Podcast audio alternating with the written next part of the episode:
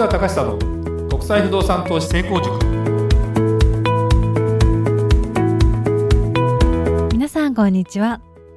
市川隆久の国際不動産投資成功塾。いつもお聞きいただきありがとうございます。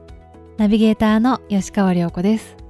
この番組は株式会社国際不動産エージェントがお届けしております。市川さんこんにちは。はいこんにちは。国際不動産エージェント代表の市川隆久ですえー、りょうこちゃん、はい。最近何か凝ってることとかありますか？最近凝っていること、ハマってるというかですね。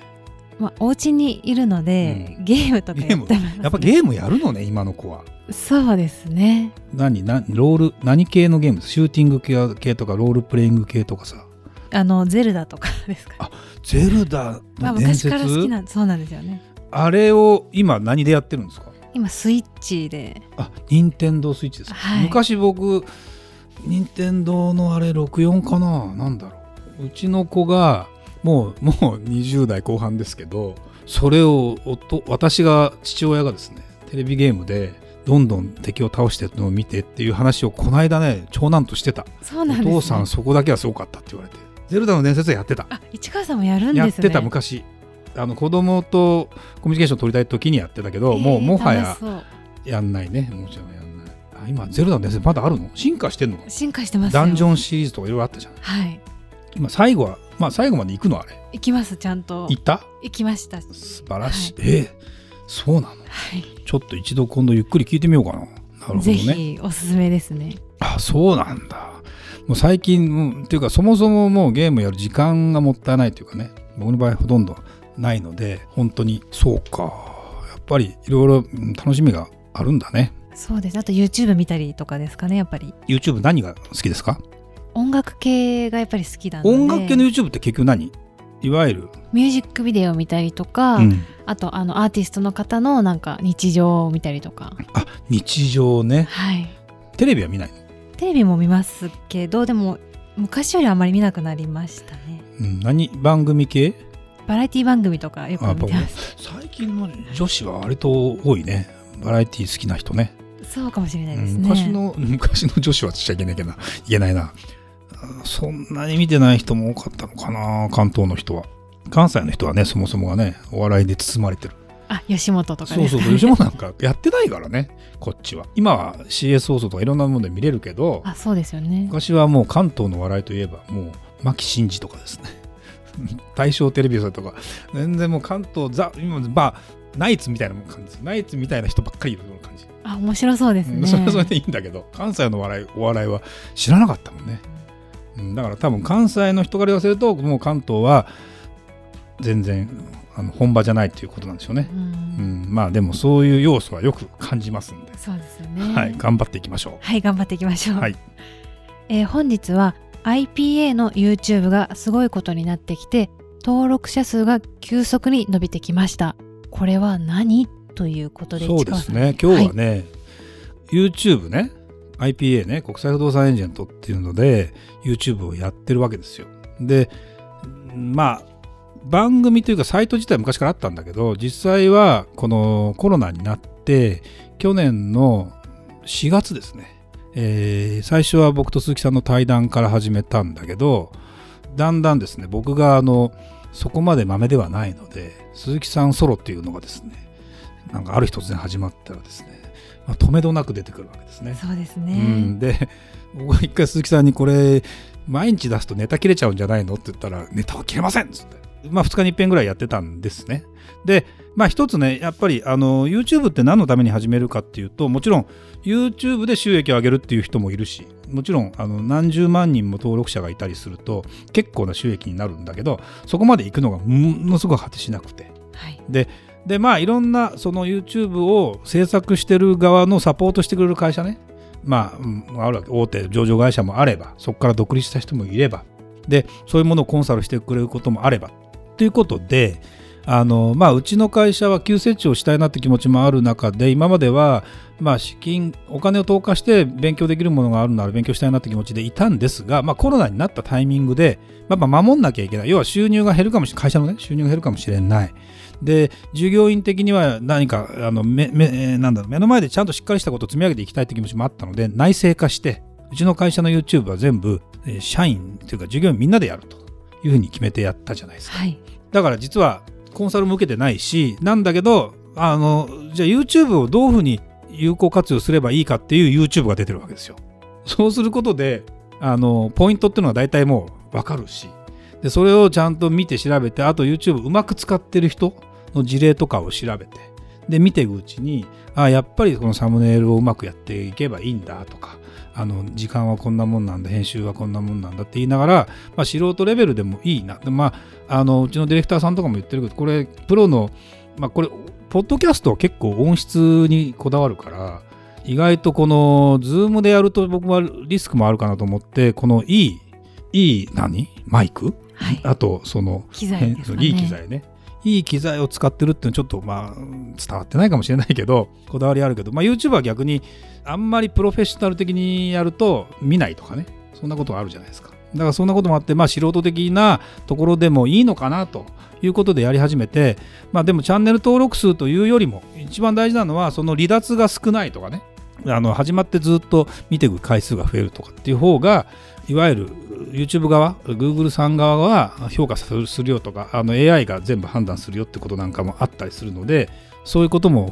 踏まえながらやってきましたと、まあ、最初はねで登録者数は意識しないと言いながら、まあ、芸能人じゃないからいきなり何万人っていうのは現実的には無理だなと思いながらやってきてましたと。えーまあ他の方もねあの YouTube やってたりする中で言うとまあ100人200人300人ぐらいまではいろんな知り合いとかで登録してくれたりする人も多かったりしてでもそこで止まるよね見ててね。そうですよね。うんでとりあえずあの IPA としての目標って何件っていうのあったの？覚えてる ?1000 人当時ね1000人というものを目標にしたのよ一応でなんでかっていうと一応収益化できる最低限の基準が1000人登録とあと4万時間だったかな。4000時間だったかな。4万時間かな。の累積の視聴時間っていうのがあるんですよ。でこれをクリアすると収益化宣言ができてで1000人超えてくるとまあ本当に1円2円とかそんな単位だけどそ広告が入ることによって広告料が入ってくると。別にそれで食えるような生あの優しい話では全然ないんだけど、まあ、一つの目標としてやってこようということでやり始めました。1000人に到達するまでえーっと8ヶ月ぐらいかかったのかな、うん、12月。はい。うんになりました。と。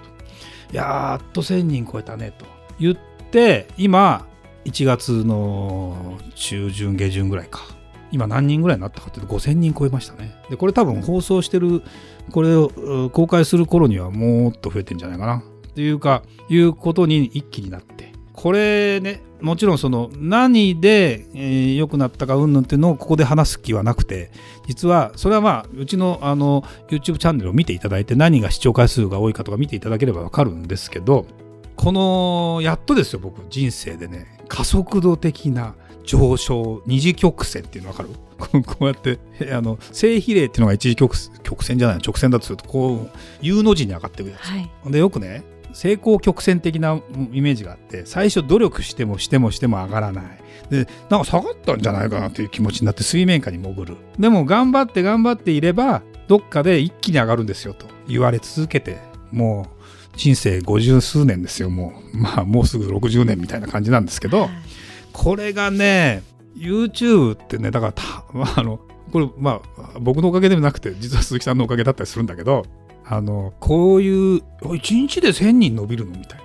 それどういうことよ？みたいな。でもちろん伸びたら伸びたなりの今度リスクが出てくるわけよ。それちゃんと認識もしてるからすごいんですけどあのやっぱりいろんな人が見てくるからいろんなところに影響が出てくるので逆にどういう路線でいくかとかっていうことも今後考えていかなきゃいけなかったりしてくるんだけどまあでもねいろんなことをやりながら今ね IPA まあ一つだけ言えることはですねやっぱオンラインの時代で、まあ、10分15分ぐらいで区切った、まあ、8分って説もあるんだけど番組っていうのがまあ涼子ちゃんみたくゲームをやる人的に言うとそんなことないのかもしれないけどやっぱねちゃいろんなチャンネル見たいわけですよ。ずっと見てるというよりも。そうすると10分かせいぜい15分ぐらいがいいね。っていうまあ毎回ね NHK の連ドラが15分っていうのがちょうどいいねっていうのにまた戻っちゃうんだけど、まあ、そんなようなことなんかも含めてあると4本見て1時間じゃないですか。でなかなか何かをトレードオフって言って何かを取ったら何かを削んなきゃいけないわけですよ。人生。だ時間には限りがあるから。でも僕はあの欲を出して YouTube 見ながら何かを聞きながらってやったりするんだよね。すごいですね。これね人から見たらね絶対集中力ないと思われてる。やれば2つまではできる。でもまあ見ることと聞くことはできるけど聞くことと聞くことはちょっとなかなかねできないです、ね、難しいけどうん最近はよくやったりするねで本を読もうかなと思う。うんこの3つまではちょっとどうかなと思ったりしてだったらちゃんとあの1個ずつきっちりやれよっていうことなんだろうけど何でしょうね。人生ほら例えばさ休憩時間って必要じゃないですか。はい。必要じゃない？必要です。だよね。そこ休憩時間を削るぐらいだったら休憩して一気にやりたいっていう派なんですよ。なるほど。まあいいか悪いか別としてなんだろうな。例えばこの、まあ、ポッドキャスト収録なんかもそうだけど一発撮りしかやりたくないわけ、うん、これあのだから原稿も作らないしそのただその時その時で思ってるタイムリーなことなんかをここに載っけたいなということで思ってだからまさに YouTube というあのねものが、まあ、収益化するには非常に難しいしあのもう今やレッドオーシャンですよ。もう YouTuber なんつって食える人なんて少ないかもしれないけどこれをいかにまあなんだろうな有効活用したツールとして使える分にはそれはあのメディア化して画像映像を届けるってことはさやっぱり、まあ、この喋ってるトークでも大体人柄っていうのは伝わるけど人柄だけじゃなくて本当になんか言いたいこととかあったりするとそれは画面の方が分かるよね、ね、集中して見るし、うん、それをうまく見やすくなってたら余計いいよねでやっぱり僕もそれが分かっちゃうととりあえず YouTube で調べようになるねだから SEO 対策も今でなんかこう検索するじゃない。YouTube が出てくるもんね、ポンってね。そうですね、トップに出てきます、ね、そうそうそう。だからやっぱりもう世の中変わってきたなというぐらいの、もちろんスマホもそうだし、ね、だからそういう時代の流れの中で言うと今最先端に行ってるようなことをやらないで出遅れてる人がいっぱい多い中で言うとうちの会社は少なくともそれがやれてるということ自体で、え、一定の評価はできるんだろうな。ただもちろんこれで調子に乗って全部ができるとも思ってないし、え、でもこの一つのステップとして情報発信のあり方とか番組をどうやって作ってったらいいかとかっていうことができてくるとより今後うちの会社が成長をもしねしていくんであればそういうものをいかに経験値として蓄えながら次のステップに行けるよねっていう感じがものすごく僕はしているのでまあお金がなくてもパッとできるっていうのはやっぱり一番大きいね。でもそれをそういうインフラとかを提供してる会社が世界を牛耳って言ってもすごいねと。だから結局だから考えてみあインフラを提供することが世界を牛耳れるんだからあのうちの会社も何かのインフラを担えれば何かを抑えることができるってことなわけですよ、はい、単純に考えても。って思うとそこで何かを演じるというよりもそれを提供する側になってみたりとか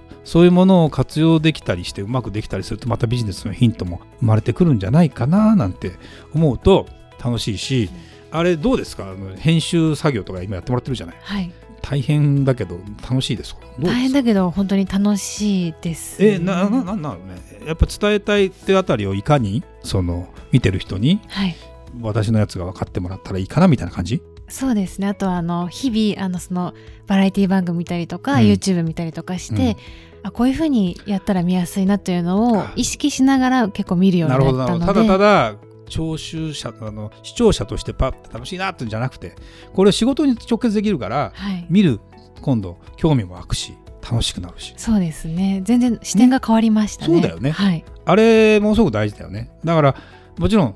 だから見てること自体が、まあ、仕事の時間で見りゃ 見ていいわけですよ。極論言えば別に。まあそうです、ね、いやいやあの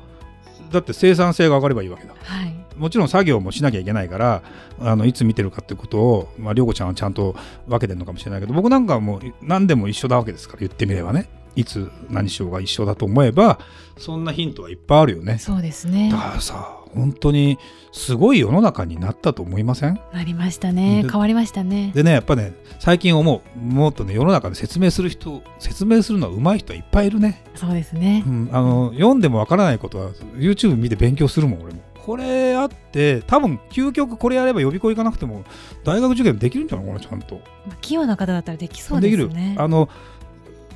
お勉強題目的なやつはあれだけど予備校が出してるやつとかなんとかのあの会社が出してるやつとかの授業をでその中で上手い先生自分に合う先生だけ見つけていけばいいんだもん、うん、そうすればさこの人言ってることなんか今一つなんかあれだけど腑に落ちないけどこの人の言い方わかるねって